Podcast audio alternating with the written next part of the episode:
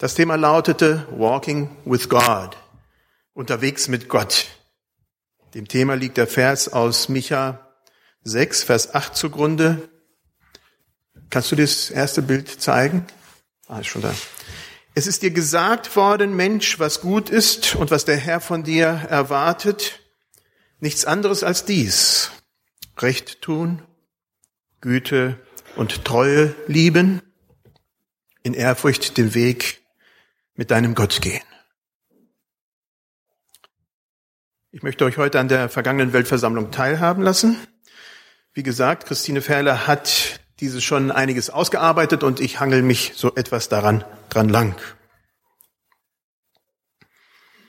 Als erstes fangen wir mit einem Lied an, das dort bei der Weltversammlung von den afrikanischen Geschwistern gesungen wurde und vorgetragen wurde und dann von der ganzen Versammlung gesungen wurde. Wir werden es zuerst einmal am, äh, vorgespielt bekommen und danach wird uns Christine daran einleiten.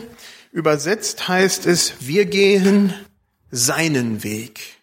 Unbewaffnet begegnet er dämonischen und todbringenden Mächten. Er zerbricht die Höllenbande mit seinem Tod am Kreuz. Der Baum der Freiheit blüht an seinem leeren Grab. Wir gehen seinen Weg. Jesu Weg ist der Weg der tätigen Gerechtigkeit. Jesu Weg ist der Weg der liebenden Gnade. Jesu Weg ist die demütige Nachfolge Gottes. Da kriegen wir so ein bisschen von, vom afrikanischen Spirit mal mit.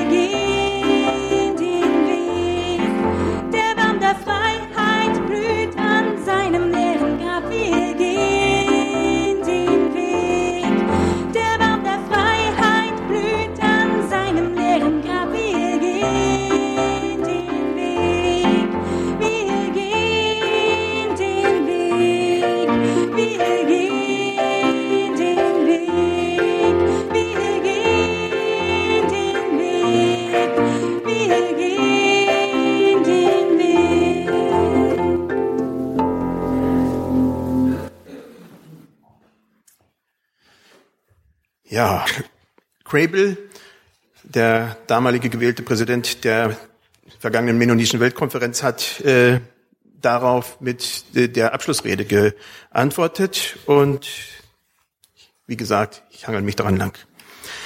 Am 17. Juni 2015, vergangenen Sommer, hat ein weißer Mann eine schwarze Kirche in Charleston, South Carolina, USA betreten. Sein Herz war erfüllt von Rassenhass. Für eine Stunde hat er mit dieser Gemeinde Gottesdienst gefeiert. Danach hat er ein Gewehr gezogen und neun schwarze Gemeindeglieder getötet. Zwei Tage später hat Nelson Crable einen schwarzen mennonitischen Pastor getroffen. Er hat sein Kreuz von seinem Hals genommen und ihm umgehängt. Wir sehen das Kreuz. Er hat ihn aufgefordert, es bis zur vergangenen Weltkonferenz zu tragen und gebeten. Hilf uns das Kreuz zu tragen. Meine Frage an euch, wo könnt und dürft ihr helfen, das Kreuz von Krankheit, Bedrängnis und Not anderer zu tragen?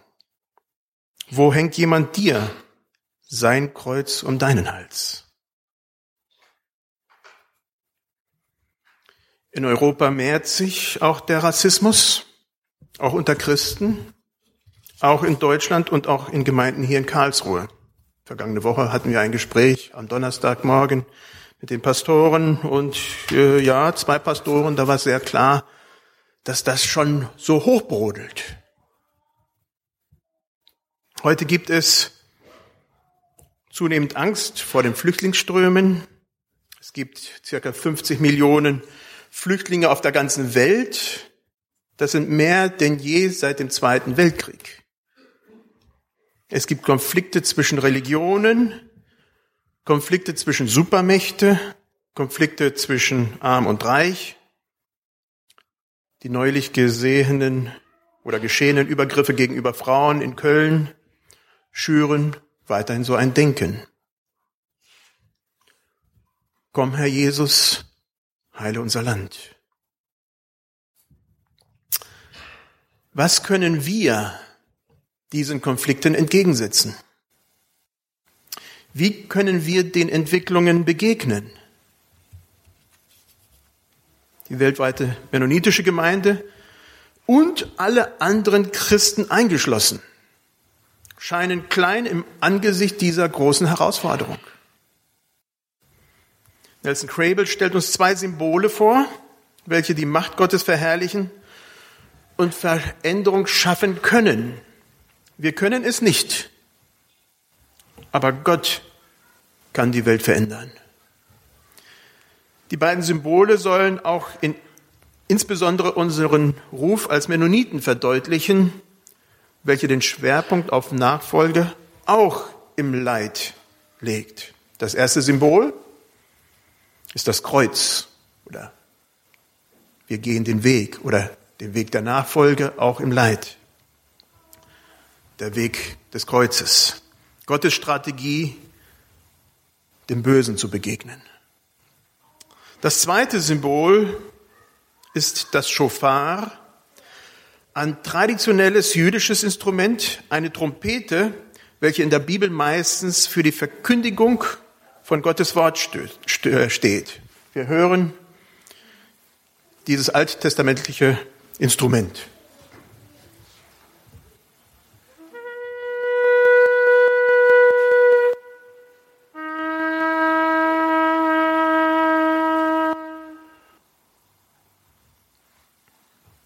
Am Berg Sinai begann es zu donnern und zu blitzen. Schwere Wolken lagen über dem Berg und gewaltiger Hörnerschall erklang.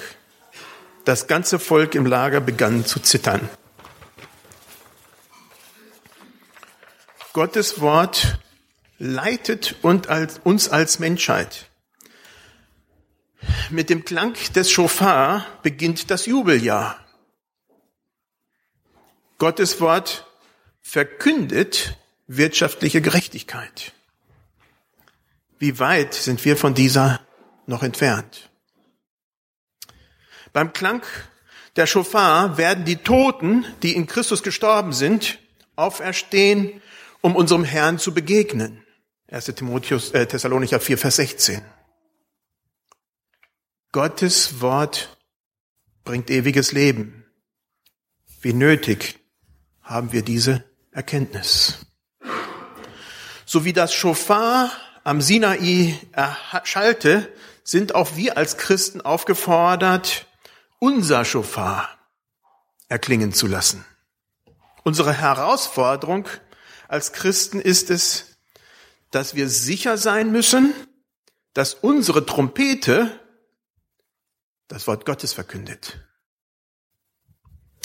Apostel Paulus sagt in 1. Korinther 14, Vers 8, wenn das Schofar unlaut, unklare Laute von sich gibt, Wer wird dann zu den Waffen greifen? Als Christen begegnen wir geistlichen Kämpfen in Form von Gewalt und Rassismus, von Weltreichen, von abgöttischem Nationalismus, in Form von Teilung und Zerstörung der menschlichen Familie. Wir gehen hinein in eine Familie, Entschuldigung, wir gehen hinein in eine Welt, welche Gottes Schöpfung zerstört, insbesondere Körper und Seele, aber auch Familien und Beziehungen.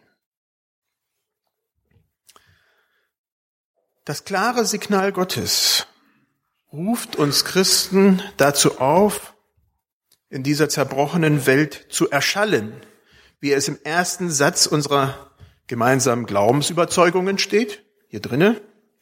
Gott teilt sich uns mit als Vater, Sohn und Heiliger Geist, als Schöpfer, der die gefallene Menschheit wiederherstellen will, indem er ein Volk beruft, das treu sein soll in der Gemeinschaft, im Gottesdienst, im Dienst und Zeugnis.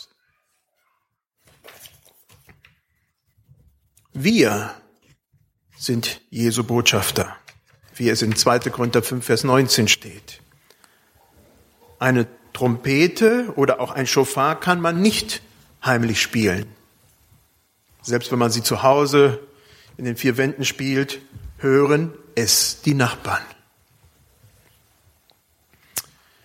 Im Märtyrerspiegel,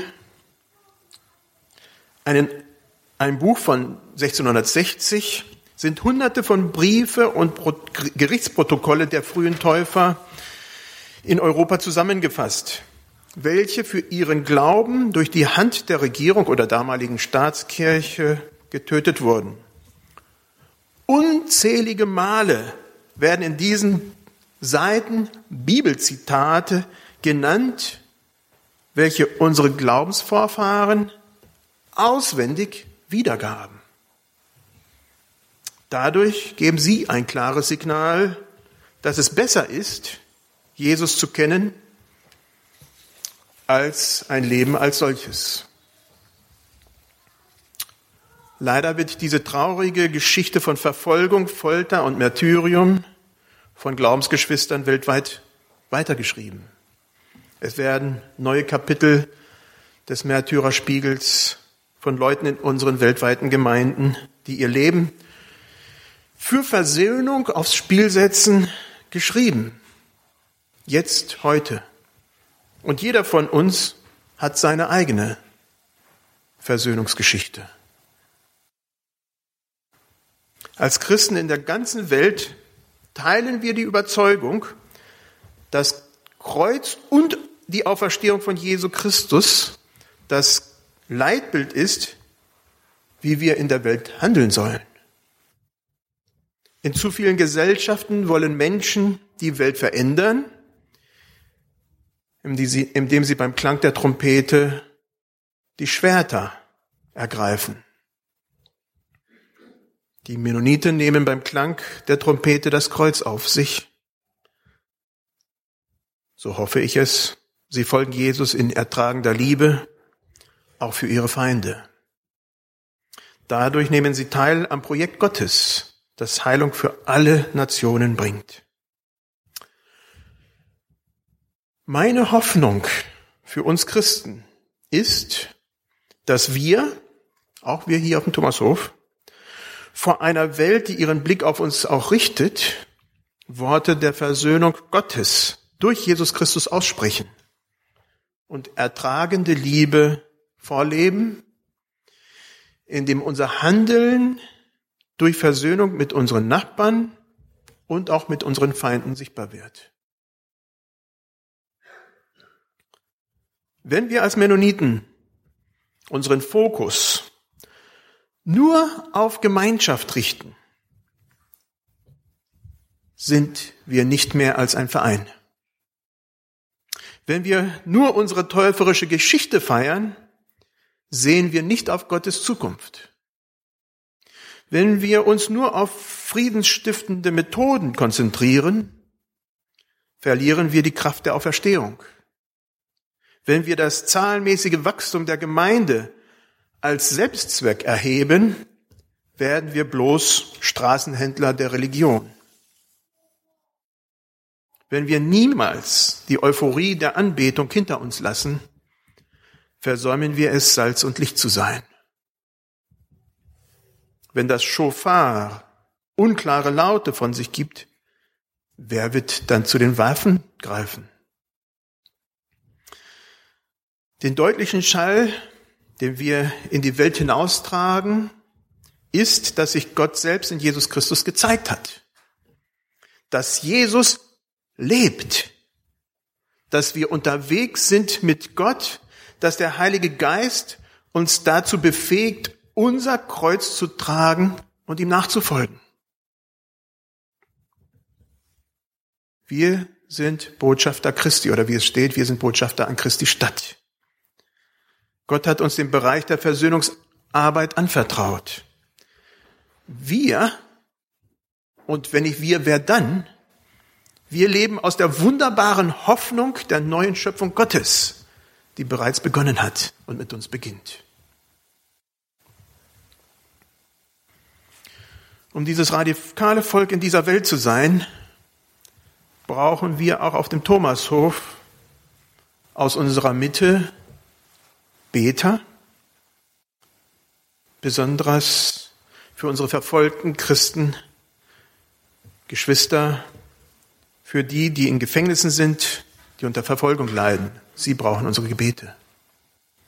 Wir müssen unsere Angst ablegen und für Frieden und Versöhnung eintreten.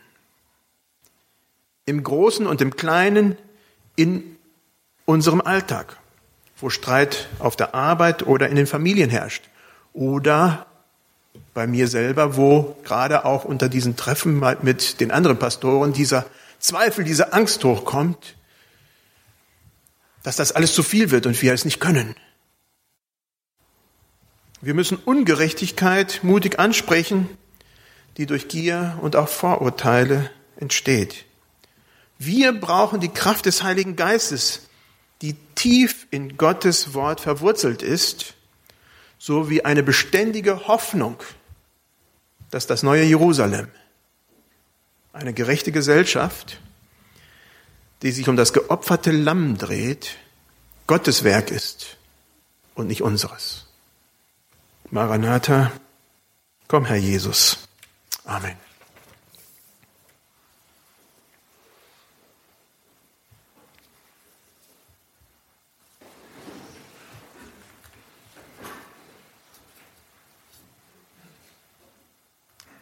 Komm, Herr Jesus. Herr, das wollen wir immer wieder verkündigen. Dass du in unsere Mitte kommst. Dass du uns nicht so lässt, wie wir sind, sondern uns immer wieder näher zu dir bringst. Und dass wir dadurch auch befähigt werden, näher zu unseren Nächsten zu kommen, auch zu unseren Feinden. Herr, das können wir nicht aus uns selbst. Aber du kannst es und du tust es weltweit und wir sehen es und wir sind dankbar dafür, Herr. Und wir wissen auch, dass das hier in Karlsruhe und bei uns in, auf dem Thomashof möglich ist. Herr, bereite du uns vor für die Schritte, die wir gehen müssen, dass, sie, dass wir sie mit Freuden gehen, dass sie, wir sie mit Überzeugung gehen, dass wir unsere Trompete schallen lassen. Amen.